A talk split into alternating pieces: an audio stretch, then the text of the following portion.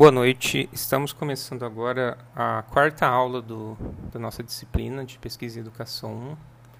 E hoje nós vamos discutir, conforme o nosso cronograma, novamente a origem da pesquisa científica, dentro daquela matriz é, de organização que nós estamos seguindo da Vanilde Apoluceno de Oliveira, como guia, né? E hoje a gente vai tratar da, da racionalidade teológica. E para embasar a discussão, como vocês puderam ver, nós temos o texto do livro da Ivanilde, da página 42 a 50, e como leitura complementar, um texto da, do livro da Odília Faquin, uma parte do Roger Gell, uh, e também é um trecho do livro da Denise Rubano, da Melania Moroz, que uh, está presente no livro da Maria Amália Anderry, que serve como complemento para a gente fazer a, as discussões sobre a racionalidade teológica. Né? É, então, acessem o, o Classroom e acompanhem, por favor, o, esse podcast com a tendo os slides aí junto de vocês. Ok? Então, vamos começar. Aqui o, o primeiro slide traz o título da nossa aula, que é Origem da Pesquisa Científica, Racionalidade Teológica. Então a gente inicia falando aqui do mundo medieval. A gente tem um marco temporal da Idade Média, o período que vai do século V ao século XV, como vocês puderam ver no texto. É, aqui, e está aqui presente no slide 2 também. Né? Então, o princípio, o marco inicial se dá no ano de aproximadamente 395, né? depois de Cristo. A gente já conta aí depois de Cristo. É, nesse ano ocorreu a divisão do Império Romano, né? como vocês já estudaram no ensino médio ao longo da vida de vocês, e aqui nesses textos também. A gente tem a divisão do Império Romano e Império Romano do Ocidente e Império Romano do Oriente. Né? O ano que se dá essa divisão é o ano que é, habitualmente se os pesquisadores, as pesquisadoras identificam como, um como sendo o marco inicial da, da Idade Média. E como, e como final, a gente tem aí por volta do ano de 1400, 1453, é, e esse marco, esse ano marca o final, né, aproximadamente esse ano, porque é quando ocorre a tomada de Constantinopla pelos turcos otomanos. Né? Então, a gente tem esses dois marcos temporais onde se enquadra esse período que nós vamos é, discutir hoje. Né? Eu faço esse enquadramento temporal para a gente é, saber de que, é, de que época estamos tratando aqui. Né? Seguindo para o slide 3, a gente tem aqui uma, uma citação do texto do do livro do na verdade é do o, é de um trecho de um, de um livro né? É do Christian Amalvi né? Que está presente é o, no dicionário temático do Ocidente medieval né? Que é organizado pelo Jacques Legoff pelo Jean-Claude Schmitt. Uh, e esse e nesse dicionário existe um verbete que é chamado Idade Média, que o Christian Malvi vai fazer essa discussão né, do quais essa discussão a respeito da Idade Média. Ele, a, ele vai dizer aqui, e eu trago essa, essas palavras dele, né, onde ele afirma na página 537 que a Idade Média não existe. E ele vai explicar na, sequência por que, que ele faz essa afirmação de que a Idade Média não existe. Né? Então, me acompanhe aqui no slide 4, eu trago uma citação, outra citação dele.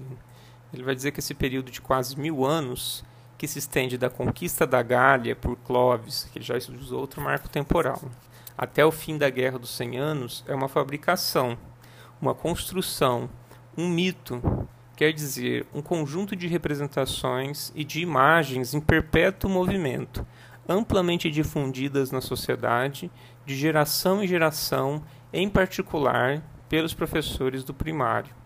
Então, é, é uma, ele, ele diz que não existe porque é uma época, é um período muito longo e que tem, uma, tem, tem um, um tempo que ela começa a ser é, denominada como Idade Média, né? esse período, esse, todos esses séculos. Né?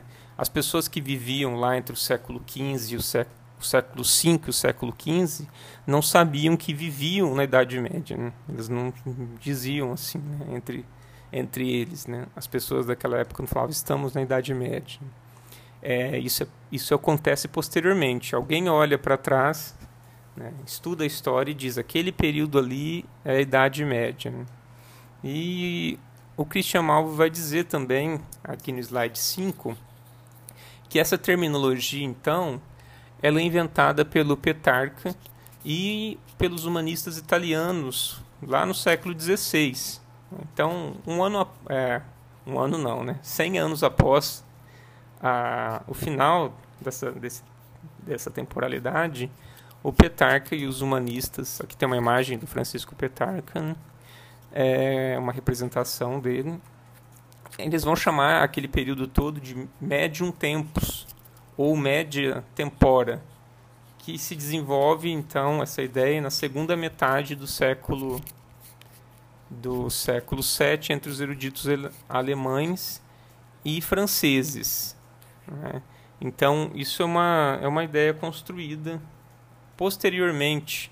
Né? Essa não é uma ideia que que existia na época em que se vivia. Né? Então a gente é isso tudo para iniciar a discussão a respeito do que é esse período, que não é homogêneo, né? É um período muito longo, um período de mil anos. Né?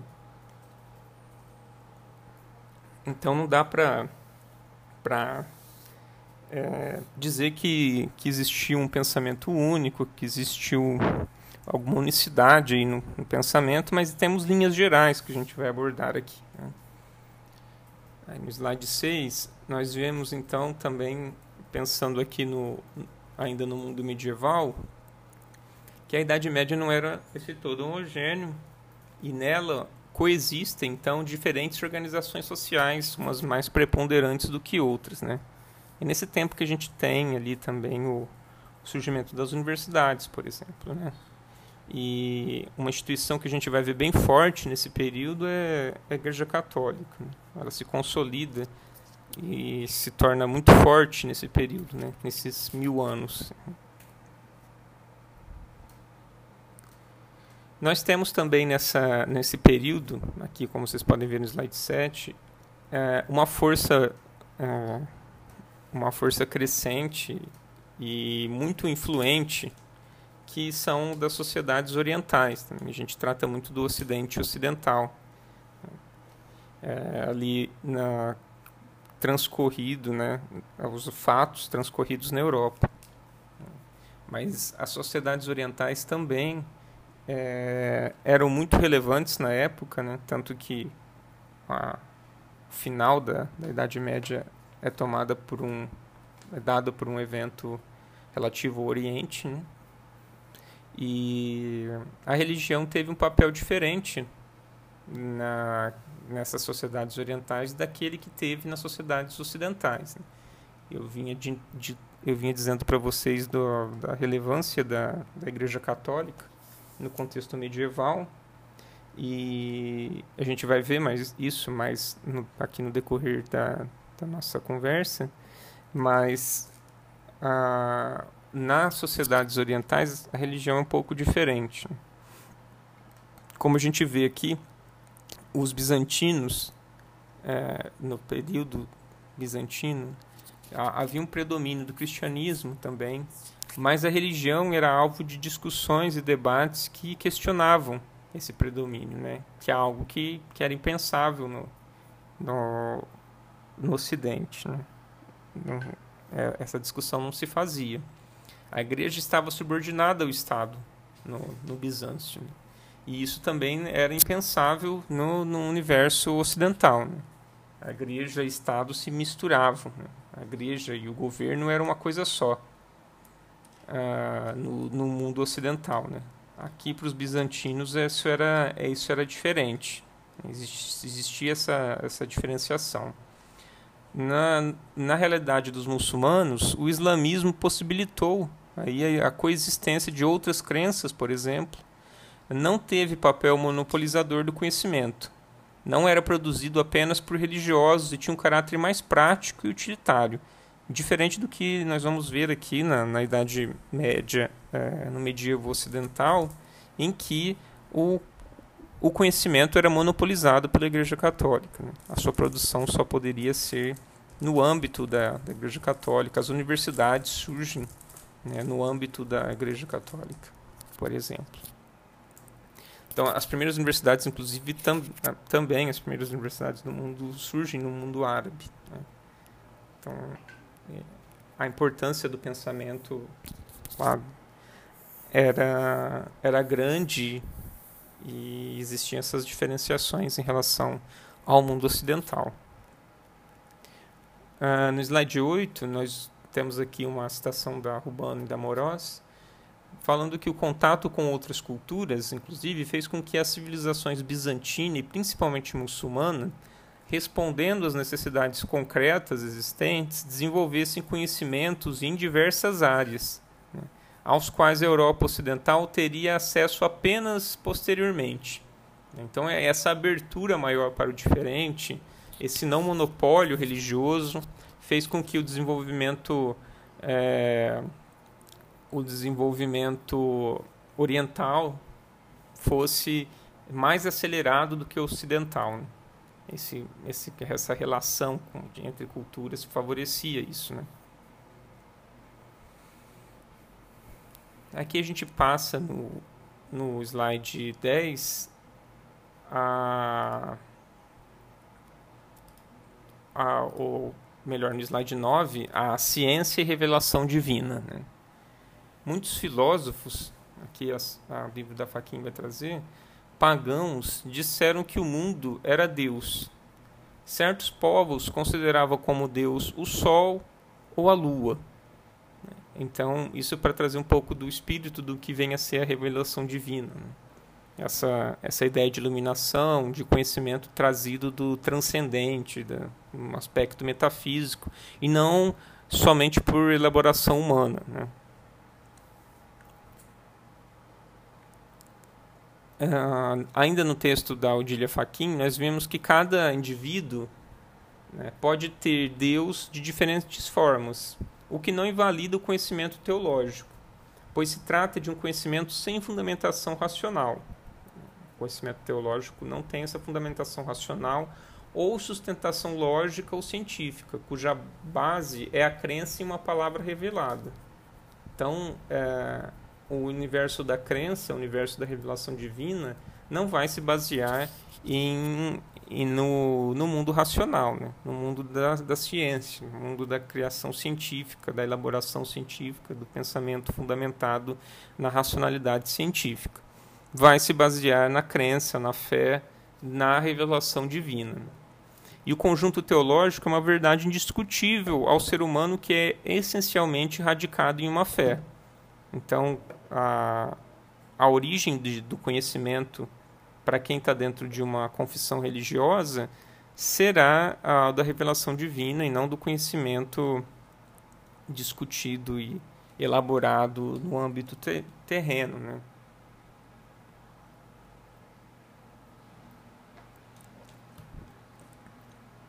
A fé, nesse sentido, aqui no slide 11, manifesta-se por meio da capacidade que a pessoa, que a pessoa possui é, para pensar, sentir e querer.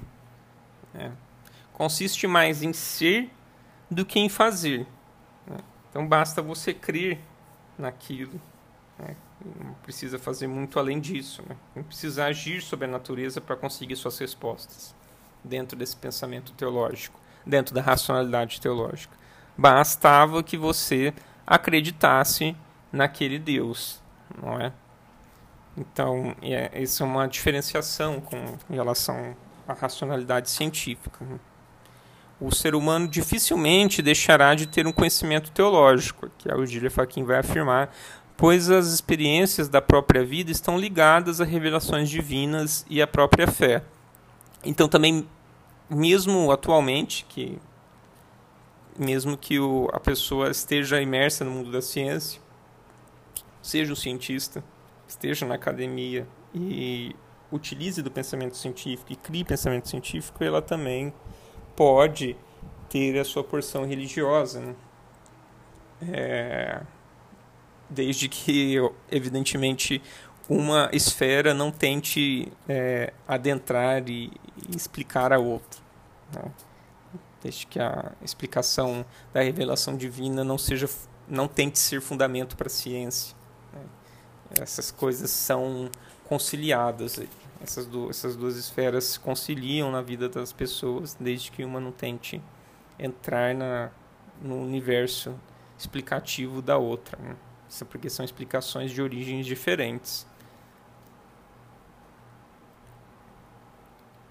Uh, no slide 12 nós vemos que a Idade Média, então, ela tem uma influência religiosa em todos os âmbitos da vida. Todos os âmbitos da, da vida na Idade Média, no século V ou século XV, nesses mil anos, possuem uma influência religiosa. Né? Por isso que a gente fala dessa racionalidade teológica que nós teremos essa influência muito forte da igreja nesse período. A igreja controlava a produção e a circulação do conhecimento no mundo ocidental. Né? Era um monopólio da igreja católica. Substitui-se, nesse caso, a verdade racional, então, nesse, nesses mil anos, que é a herança da Grécia, pela verdade revelada. Então, que é ah, essa essa essa inclinação e essa e essa ideia professada pela fé. Né?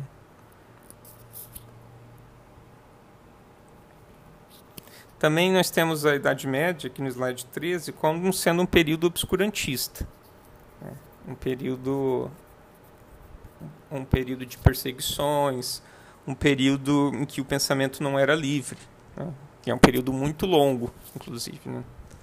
A filosofia grega ela não morre nesse período, mas ela, ela passa a ser aplicada exclusivamente à religião. Nós veremos adiante, vocês leram o texto, quem não leu deverá ler, né?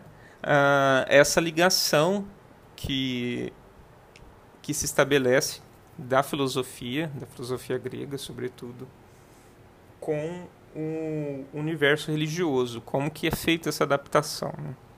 A filosofia, então, ela cede lugar nesse tempo, nesse período, à teologia. Por isso que nós falamos de racionalidade é, teológica, né? que é um momento de elaboração religiosa do pensamento, né? preponderância religiosa no pensamento, religi no pensamento no, no Ocidente. Então a gente entra aqui no, no slide 14 no racionalismo teológico. É, Pressupunha-se que a filosofia nesse tempo era necessária para conhecer racionalmente a Deus. Então essas são as adaptações que eu falei para vocês que vão ocorrer da filosofia no âmbito da, da religião naquele período. Então a filosofia passa a ser um instrumento da, da religião e seria utilizada, seria necessária para conhecer racionalmente a Deus. E é, esse, esse racionalismo teológico ele vai se efetivar por duas correntes que vocês já devem ter visto previamente. É, se não viram, ainda vão ver, né? que é a patrística, século I, né, depois de Cristo, e a escolástica, que é data aí aproximadamente do século IX também, depois de Cristo. Né? Então, a patrística aí do século I ao século IX e a escolástica do século IX em diante, né? no contexto do no contexto medieval já. Né? É, é importante esclarecer aí que a gente traz essas datas, né? Vocês devem ter visto durante toda a trajetória escolar de vocês essas datas, os séculos, né? É, a gente sempre a gente sempre traz em números romanos, né? Às vezes confunde um pouco a cabeça da, das pessoas que não é mais muito utilizado. Inclusive nos livros mais recentes de história, os algarismos romanos têm cedido lugar para os algarismos arábicos mesmo. Né? Então o século I vem com o numeral 1, o século IX vem com o numeral 9. Eu ainda aqui estou utilizando essa, essa forma de escrita, mas não é errado também trazer a, a marcação do século com os números arábicos atualmente. O século IX, só para lembrar também, aí vai se referir ao, ao, ao começa no ano 800. Né? Ele é, é o, são os anos 800. Né? De 801 a 901 depois de Cristo. Então a gente passa a falar de cada um deles aqui na sequência, né? dessas, duas, dessas duas correntes do racionalismo teológico. Primeiramente a patrística, né? começando aí logo do século I no ano, no ano 1 ao ano 100. Né? É, os padres utilizavam a filosofia grega, está muito mais próximo da Grécia aí, né? esse, esse, esse momento, para interpretar o cristianismo. Então, é essa aplicação direta, né? adaptativa e aqui já bem próxima dos gregos, né? E buscavam também ressignificar a filosofia grega em relação ao cristianismo. Então vocês vão vendo aí uma, uma ruptura, né? uma apropriação da filosofia grega e depois uma transformação e, e depois vocês vão ver um, um distanciamento. Né? À medida que se apropria, se cria outra coisa. Né? Os padres dedicavam-se nesse momento a combater as heresias, né? essas ofensas a, aos dogmas da Igreja Católica. Aqui a gente faz um parênteses na, a partir do slide 16 para falar de uma figura muito importante desse período, né, é, que é o Agostinho de Hipona, que depois vai ser o Santo Agostinho, alguns devem conhecer como Santo Agostinho. É, ele é chamado de Agostinho de Hipona, é, porque foi a cidade em que ele morreu, né? Ele nasceu em, em 354, ano 354 em Tagaste, uma, que é uma província que era uma província romana da Numídia, atual é, fica na África, e ele morre em 430 em Hipona, também na África. Né? Então Agostinho era africano e ele e ele tem essa essa denominação de Agostinho de Hipona, porque é a cidade que ele viveu por último, né? onde ele viveu por último. O Agostinho se torna um santo da Igreja Católica posteriormente, realizou estudos de letras e retórica, tendo sido professor em Milão. Ah, então, obteve sucesso aí na sua trajetória e, e apesar de viver em um período em que o cristianismo já era a religião oficial do Império Romano do Ocidente, uh, ele só se converteu ao cristianismo em 386. Né? Então, tempo quando ele já, é, já tinha uma certa idade né? Já estava ele não nasceu ele não nasceu cristão, né? Se torna depois. No slide 17, nós vemos que o Agostinho de Hipona ele sofre uma influência do Platão, do pensamento do Platão, né, nessa tentativa de adaptação da filosofia grega a, aos princípios religiosos. Né? A gente vai ver mais adiante aí como é que é a influência é muito forte né, em relação a relacionado ao pensamento do Platão. Né? É, como vocês viram na, na outra aula, né? o pensamento do Platão, vocês se recordam é, dessa desse tipo de, de pensamento dicotômico que ele tinha e e ele é um pensamento que se parece muito com o que a, a igreja professa e que a igreja vai utilizar dali para frente também a, a, partir dessa formulação do, do Agostinho, né? essa ideia de céu e inferno. É, por exemplo, é um tipo de dualismo que tem origem né, nesse, nessa adaptação do pensamento do Platão, né, corpo e alma. essa, esses, esses pares teóricos que nós vimos na aula passada, é, criados, é, pensados pelo Platão, vão ser adaptados aí na realidade católica. É, como vocês vão ver na sequência aqui. Né? É, é muito. É, o, o, tipo de pensamento que o Platão criou estava muito favorável para a adaptação da, dentro do contexto da igreja, da igreja católica. Né? O Platão não vai falar de um ele não vai falar de um Deus, né? Mas ele remete a uma ele remete a essa ideia de um conhecimento que é externo a nós, que já temos de forma inata, né? E aí coube ao Agostinho, ao Agostinho fazer essa, essa adaptação né? e fazer essa ligação dessa, desse pensamento, dessa ligação que teríamos no, no pensamento formulado externamente a nós como sendo um pensamento proveniente de Deus, de uma revelação divina, de uma iluminação religiosa voltada a Deus, aí no caso da figura do Deus católico, do, da, do cristianismo. Aqui, no pensamento do Agostinho, a fé é precedida pela racionalidade. Então, não se demonstra a verdade, mas a necessidade de se crer nessa, nessa verdade. Né?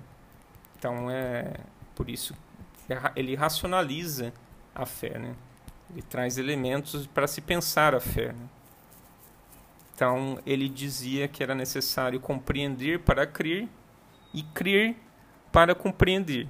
Então ele traz essa, essa necessidade de essa elaboração para o pensamento religioso, né? essa racionalidade para a teologia.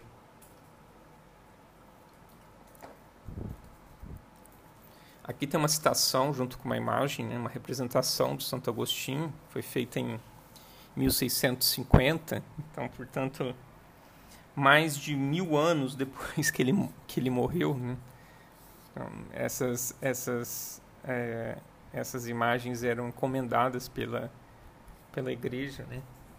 É, então, é algo que o artista imaginou que poderia ser o Agostinho, né? Mas é, o quadro, como vocês veem, é de 1650 aproximadamente. O Agostinho morreu em 430, então é mais de mil anos depois né, da sua morte. É, aqui é, eu trago essa, essa imagem para ilustrar esse, essa, essa passagem do Agostinho aqui. Ele diz para aquelas coisas que se conhecem mediante a inteligência, consultamos por meio da razão a verdade interior. Vejam que é uma frase que se aproxima bastante aí do, do pensamento do Platão, da concepção platônica. Né? Então, para aquelas coisas que se conhecem mediante a inteligência, consultamos por meio da razão a verdade anterior. É aquela, aquela ideia do Platão de que a, o conhecimento é algo que, que nós nos lembramos, né? nós já temos conosco, que vem de fora de nós, né? que nós não construímos, né? que nós a rigor não construiríamos em vida, né? nós só nos lembraríamos de algo que já está pronto. E na imagem vocês vejam aí essa representação, né? uma iluminação, é uma luz vinda de cima de um livro, que provavelmente era uma Bíblia, né? Pode ser, que não fica claro né, pela imagem. O Agostinho que já está todo recoberto com manto, com imagens sacras, né? Aí traz uma pena na mão, é simbólico do, do, da pessoa erudita, né, do pensador. Outro livro no, no outro braço, um, um coração em chamas, né? E ele sendo atingido por essa iluminação, né? essa iluminação que está vindo de fora. Né? E que provavelmente aí ele está tendo essa revelação divina, né? Está escrito veritas ali, inclusive, né? Verdade. É, a verdade revelada, no caso aí, né? E, e ele está trabalhando sobre isso. Né? provavelmente escreveria com essa pena a ideia que se quer passar ali no livro que ele está trabalhando. Né? E vários livros em volta dele, pergaminho, pergaminhos é, tem inscrições nesses livros, nesses pergaminhos, que aqui na imagem está difícil de identificar o que é, mas que remete a essa ideia de erudição né? e de e de revelação divina ao mesmo tempo, que resume bem essa essa trajetória do Agostinho. Aqui no slide 19 nós vemos que o objetivo da filosofia é, é atingir no, nessa, nessa matriz de pensamento a felicidade. E a felicidade é, é chamada, nesse caso, de beatitude. Então, a, o beato seria aquela pessoa que busca atingir a felicidade. Né? A beatitude é, é melhor definida aqui como sendo uma vida santa e piedosa, felicidade e gozo da alma por meio da contemplação mística. Né? Então, o beato é essa pessoa de vida santa e piedosa e que busca a felicidade e o gozo da alma por meio da contemplação mística. Esse é o sentido da palavra beato. Né? Você já deve ter ouvido várias vezes aí. Ah, também que a, mais, a gente tem aqui no pensamento do Agostinho que a mais nobre sabedoria, que é a dimensão teológica, então nesse caso aí da, da beatitude, né, é diferente da sofia grega, que é o livre pensamento. Então existe aí, aí começa, se começa a haver uma diferenciação entre o que seria sabedoria, que é uma matriz da teologia, né, dentro do, do pensamento do, do Agostinho, da Sofia, da Sofia, do pensamento grego, do livre pensamento. Né? Não se tem livre pensamento nessa época. Né? A gente viu anteriormente, esse período é caracterizado por obscurantismo e por domínio da igreja ah, em relação à construção do conhecimento. Né? Então, nesse tempo não havia essa discussão sobre livre pensamento no, no no universo medieval do Ocidente. Né? Aí a gente chega no, na outra corrente que explica o, o racionalismo é, teológico, né? que é a escolástica. É a partir do século IX, né? do ano 800 depois de Cristo, é, e essa racionalidade ela serve para explicar, ela servia para explicar os problemas religiosos ou de crenças. Né? Buscavam a compreensão da verdade revelada presente nas escrituras. Então é um estudo né, da fé, é uma tentativa aí de, de racionalização ainda maior da fé. Né? O objetivo da escolástica é compreender a verdade e não encontrá-la. Então, a verdade já a verdade já é dada né, nesse pensamento religioso. Ela é externa ao indivíduo, ela é dada por, por Deus e caberia que então a, aos humanos apenas compreender essa, essa verdade. Né? E existia uma tentativa de harmonizar nesse sentido fé e religião, Deus e humanidade nesse sentido, a filosofia, além da filosofia do Platão, que era a matriz de pensamento que o Agostinho utilizava, também é, passa a compor o, a, as explicações teológicas à filosofia aristotélica. Né? Então, o pensamento do Aristóteles é somado aqui também nessa tentativa de racionalização teológica. Os escritores cristãos é, faziam comentários sobre as escrituras sagradas, exame de problemas e formação, é, e formação dos padres. Então, existia essa, essa preocupação filosófica na formação do, dos novos sacerdotes também. Né? Os escritores cristãos exerciam a docência nesse, nesse sentido, nesse momento, que a gente vê no slide 22. Não existia é, esse pensamento livre, como a gente já viu, em escolas laicas tão pouco. Né? Então, qualquer tipo de ensino que existia era comandado pela Igreja Católica e os escritores cristãos faziam às vezes de professores né, nessas escolas. A dialética, nesse sentido, era bastante utilizada né, nesse momento aqui da, dessa, na corrente da escolástica, né? que se referia à técnica de discussão baseada na controvérsia e na investigação racional. É, era um caminho que se, que se utilizava para encontrar a verdade nas, nas escrituras, ou para debater a verdade nas escrituras. Né? Então, era um estudo das escrituras. Né?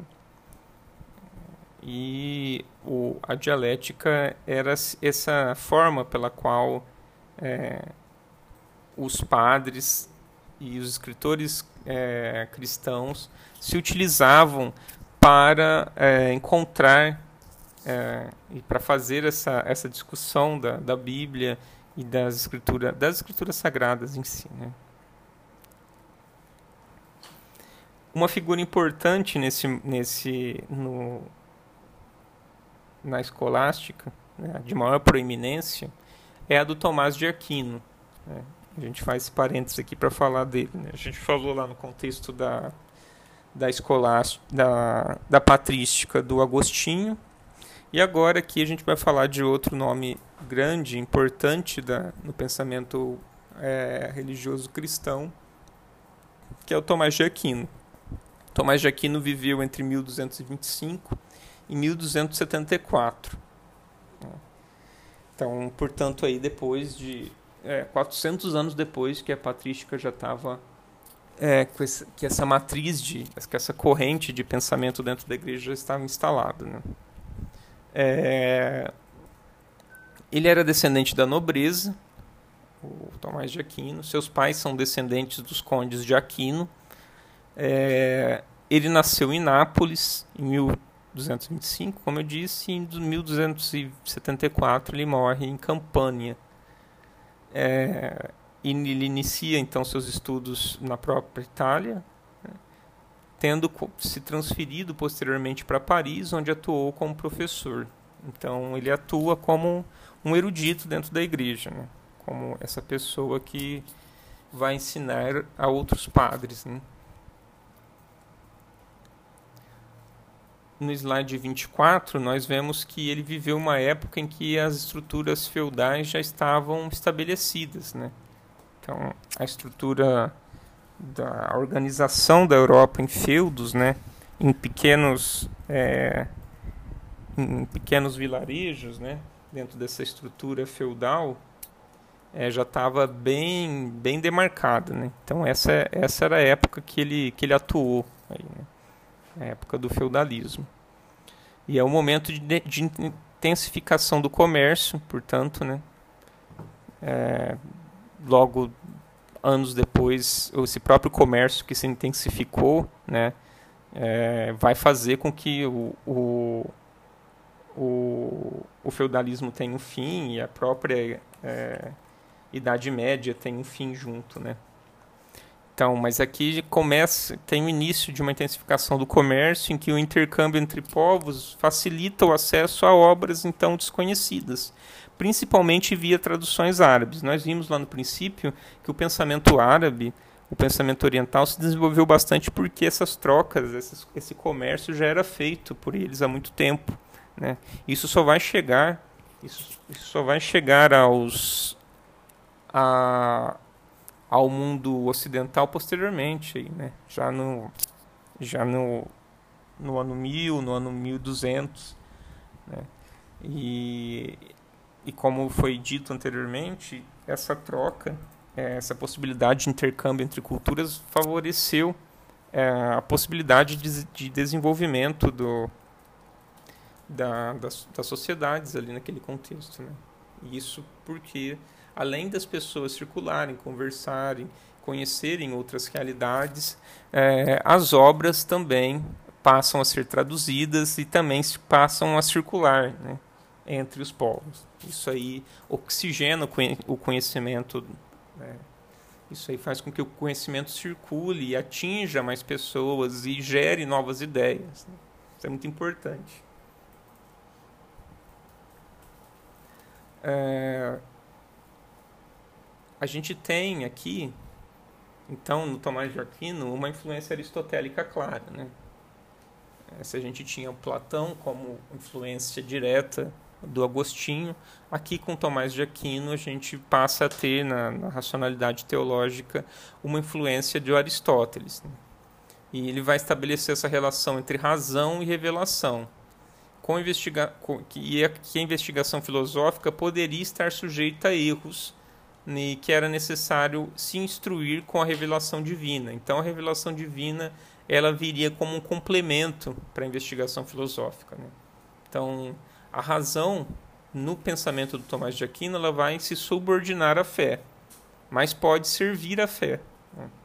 Então a razão ele não descarta o uso da razão.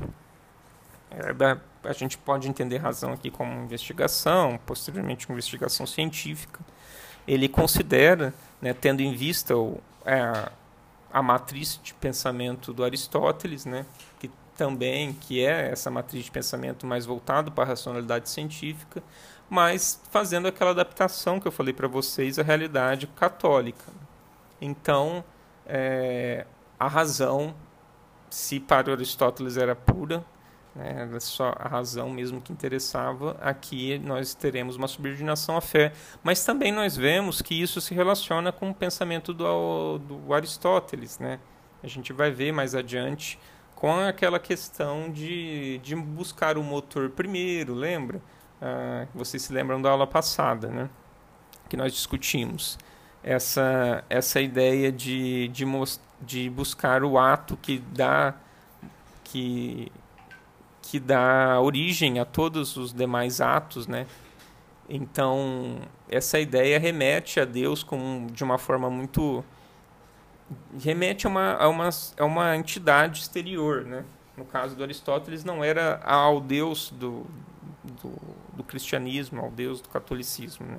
Mas aqui, nessa realidade, o Tomás de Aquino adapta, né? procede a essa adaptação e passa-se a, a, a, ter essa ideia de, de um Deus por trás dessa, dessa sabedoria, no caso. Né?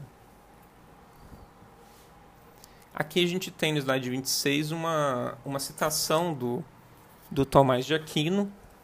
Né? É, aí tem uma imagem dele. Novamente, vocês vejam aqueles elementos que eu falei para vocês que estão presentes quando os autores, quando os pintores queriam representar alguém que que tenha, que trabalhava com conhecimento, que era um erudito. E aqui no caso vocês veem, vocês veem uma representação do do Tomás de Aquino com uma pena na mão, né, também, é, com um livro na outra e uma tinta, né, e um, um tinteiro né, na outra. Então ele está aí numa posição de quem vai escrever, de quem pesquisa, com um olhar obstinado e dá para perceber. É, e com uma espécie de auréola né, na cabeça, porque o Tomás de Aquino também é beatificado, também se torna santo na igreja, né, como muitos outros. E é também depois, posteriormente, é chamado de Santo Tomás, São Tomás de Aquino. Aqui nas palavras dele, o conhecimento dos princípios que é, nos são conhecidos naturalmente, nos é dado por Deus. Vejam a adaptação que ele faz do pensamento do Aristóteles. Uma vez que Deus é o autor da nossa natureza. Então, o conhecimento que nós temos, né, conhecimento da natureza, ele é dado por Deus porque esse Deus teria criado a natureza. Por, consegu por conseguinte, tais princípios naturais, né, a, a natureza em si, estão incluídos também na sabedoria divina. Então, isso, com essa passagem, né, ele, ele nos diz que trabalhar a ciência, é, trabalhar sobre a natureza, conhecer a natureza, é conhecer uma obra de Deus. Então, você você deveria é, conhecer a Deus junto também, né, desse da, da natureza, já que a natureza é uma obra do próprio Deus. Então, essa essa é a adaptação que ele vai fazer aí do é, é uma parte do que a gente pode identificar aqui da adaptação que ele faz do Aristóteles para transposto à Igreja Católica, ao pensamento católico. É, então ele vai relacionar aqui no slide 27 a fé, é, vai relacionar fé e razão. Ele vai conceder liberdade ao pensamento racional, que ele ainda traz essa necessidade do pensamento racional, mesmo que ligado à, à origem divina, né, que ele identifica e ele abrir espaço para o conhecimento da natureza voltado, mais voltada para assuntos teológicos. Né? Então, aqui a gente tem ainda uma abertura do que vai vi, do que virá a ser, a gente vai ver posteriormente, né, nas próximas aulas, o conhecimento, a racionalidade científica. Né? Aqui a gente tem um início dessa abertura, né? É, ele mostrando a necessidade de estudar a natureza, mas aqui sempre no caso dele, voltada para os assuntos teológicos. Mas já há essa abertura, pelo menos. Né? Num, numa, num contexto em que o pensamento é fechado, é vedado, e só, e só o, o que é, é revelação divina interessava, é, essa abertura foi muito importante.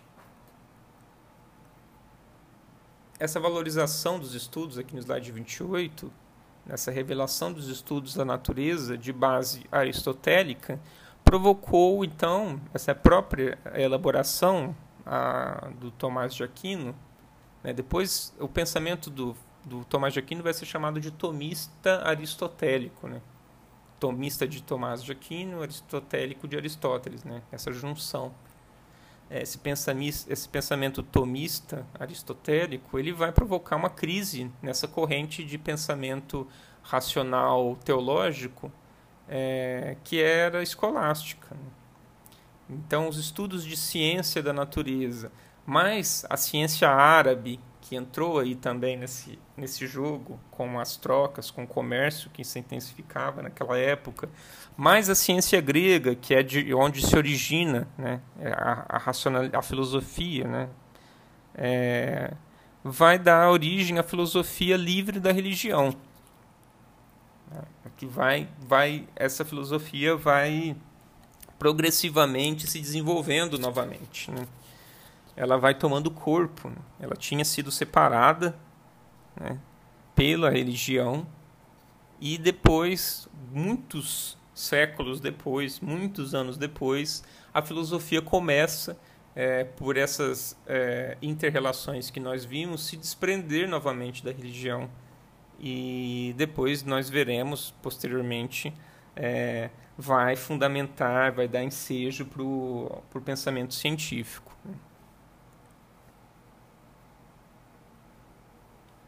A gente tem aqui no slide 29, então a citação da Ivanilde Apolliceno de Oliveira, dizendo que o olhar para a natureza aponta para a necessidade de novos caminhos metodológicos na produção do conhecimento. Então, o, o, o Tomás de Aquino ele planta essa semente, né? É, da necessidade de conhecimento da natureza, né? E que a religião não dá conta de explicar por si só, né? É, então é, essa necessidade vai vai ficando cada vez maior, né? Vai ficando cada vez mais incontornável e e e à medida que os anos passam, como a gente vai ver nas aulas posteriores, né? A, o pensamento vai se descolando da igreja, né? progressivamente. Demora muito tempo, mas ele vai se descolando e novamente se tornando pensamento livre. Né?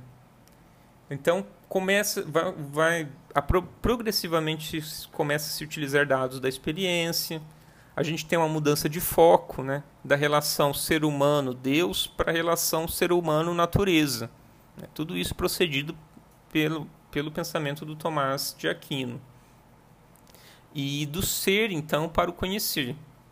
Né? A gente passa a, a, a ver aqui esse deslocamento da, do ser para o conhecer. No slide 30, então, a gente passa a, a ver essa, essa ligação da educação, então, como que a educação era procedida no cristianismo medieval como que a gente tem essa um pouco, né, pelo menos aqui, né, já que a gente está nessa temática de construção do pensamento científico, é, essa essa discussão aqui da, da, do, da educação no cristianismo medieval, ela tem lugar na disciplina de história da, da educação, né? Uh, e aqui a gente só está retomando uma parte, né? essa discussão é mais aprofundada na disciplina de História da Educação. É, então a gente vê aqui que há uma alteração da racionalidade filosófica para a racionalidade teológica, né? É, pensando aqui na, na, lá no princípio né? da, do, do medievo, da Idade Medieval, né? da Idade Média.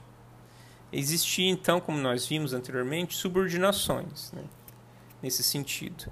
A filosofia, lá no princípio, passa a se subordinar à religião, a razão passa a se subordinar à fé, a verdade racional passa a se subordinar à verdade revelada. Vocês viram que depois do Tomás de Aquino isso vai se alterando um pouco e depois vai tomando mais corpo posteriormente, à medida que os anos se avançam, que a Idade Média fica para trás. Né? Isso a gente vai ver nas próximas aulas, com a racionalidade científica. Uh, nós vemos aqui, então, nessa relação de como a educação se processava no, no, no ambiente, da, no, no contexto da Idade Média, que aqui no slide 31, que o Agostinho busca uh, conciliar a fé e a razão. O objetivo do conhecimento, nesse caso, seria a contemplação de Deus. Né? Você deveria conhecer mais, é, estudar mais a fé para conhecer melhor a Deus. Né? É, esse era o objetivo final do conhecimento. O, e, ter, e o reconhecimento da verdade em Deus da, exigia fé. Então, o estudo era totalmente voltado para o conhecimento de Deus, né, das coisas de Deus, da Bíblia em si. A fé era entendida como guia da razão na busca da compreensão das verdades é, ininteligíveis. Né? Então, não era por meio da ciência, se você não e, por meio do conhecimento, da elaboração do conhecimento, você não buscava conhecer propriamente as coisas da Terra, uma, da, da, natureza, de, dizendo de, de uma, colocando de uma forma melhor aqui, né?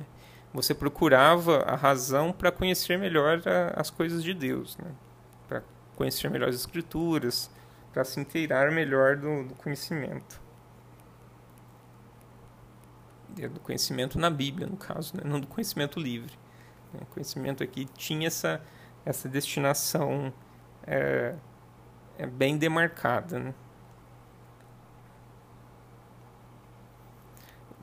No, e ainda tem uma passagem interessante aqui que eu recortei do que é que a Oliveira traz do Agostinho, no slide 32, e, é, que ele diz que no Palácio da Memória é lá que, se, que estão todos os conhecimentos que recordo, aprendidos pela experiência própria ou pela crença no testemunho de outrem. Então aqui vocês veem aqui claramente, eu recortei para a gente ver claramente essa ligação do pensamento do Agostinho com o do Platão, né? É, essa apropriação direta do, do pensamento platônico, né? é, que a gente não, então, conhece, a gente não tem uma elaboração própria né, dos conhecimentos, a gente se recorda do que a gente já sabe. Né? É, e a gente pode se lembrar disso pela crença nos testemunhos de outrem, né? ou, ou seja, pela, é, pelo aprendizado, né? Pela aqui a gente está falando da educação, né? então pelo aprendizado dentro do, da, do contexto da igreja e é, pela leitura das escrituras, né? Afinal de contas era era esse o livro que era utilizado, né? principalmente era disso que se tratava, era desse tipo de, de conhecimento que se falava. Né? No slide 33, então, como se baseava em Platão, Agostinho também acreditava que aprender significava recordar. E recordar, nesse caso, seria iluminação divina. Né? É, essa verdade externa. Né? O conhecimento geraria, nesse sentido, a vida cristã virtuosa. É, isso era muito importante. Né? Então, o conhecimento tinha essa função utilitária, gerar uma vida cristã virtuosa. O conhecimento servia para você ser um cristão melhor. né? não, não para conhecer, não para questionar a natureza, mas para conhecer melhor a fé. Aqui no slide 34 nós vemos a, o Tomás de Aquino. É, no caso do Tomás de Aquino, a razão subordina-se à fé, mas contribui para se atingir verdades da fé por meio de demonstrações, comparações e objeções. Então a gente já vê uma inclinação ao pensamento científico aqui. Né? Ato e potência, que é um, nesse modelo aristotélico que nós vimos na aula passada, é, acreditava que existia uma potencialização que poderia ser aprimorada pelo mestre ou por vontade própria. Então vocês lembram do, daquela ideia do ato e da potência, né? um, um ciclo infinito, né? que é ato vira potência, que a potência vira ato e existe né, um motor que dá início a isso tudo, e deveria existir um motor externo no pensamento aristotélico, e aqui no modelo do Tomás de Aquino, esse motor seria Deus, né? seria a revelação divina. E isso aqui, no caso, né, aqui para aproveitar esse exemplo aplicado à educação, né, é, essa, essa potência né, poderia ser aprimorada pelo mestre, né, pelos padres que ensinavam, ou por vontade própria. Né?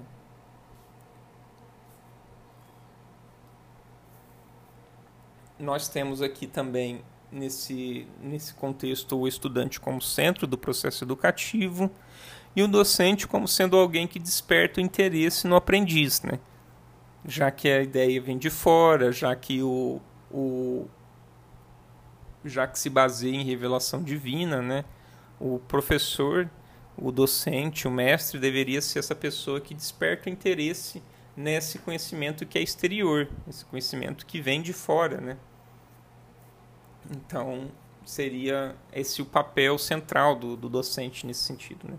Despertar o interesse no aprendiz, para ele recordar, e esse, essa recordação seria o aprendizado, né?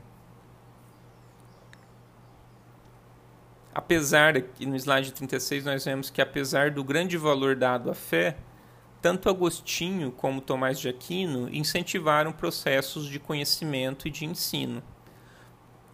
No medievo, o clero possuía, transmitia e reproduzia o saber enciclopédico. Era, é, era esse tipo de conhecimento pautado nas escrituras, né, nos livros, que era disseminado nessa época. E o saber ele era utilizado para manter as relações é, políticas e econômicas feudais nesse contexto. Né? O, o, o, saber e o poder estão sempre interligados. Né? O saber, é, no, no caso, era detido pela igreja, era detido pelas elites, era detido pela nobreza e era utilizado para manter as coisas como elas estavam. A educação como manutenção do status quo. Isso aí vai se reproduzir né, anos depois. Né? A gente viu também que na Grécia os filósofos é, também é, advogavam para si a necessidade de a necessidade de, de se ter um, de que o, o, o, governante fosse um filósofo, né? de que a pessoa que detivesse o conhecimento detivesse o poder também. Né? E aqui na realidade católica não era diferente. Né? É, só que a igreja tomava para si o conhecimento né? E ela administrava também, estava envolvida com a política, né? então no domínio. Quem tinha o saber tinha o poder. E aqui, então, a Ivanilde Apoluceno, ela termina, a Ivanilde Apoluceno de Oliveira, ela termina o texto, então, com uma citação, nesse sentido, do Louis Althusser, que vocês já devem ter estudado, se não estudaram, vão provavelmente estudar ainda no, nas, nos estudos de Sociologia da Educação, que diz que havia um aparelho ideológico do Estado dominante, a Igreja, que reunia não só as funções religiosas, mas também as escolares e uma boa parcela das funções de informação e de cultura. Então a igreja é, e o Estado estavam juntos aí, né? É, junto com a escola, dominando a cultura, dominando a sociedade como um todo.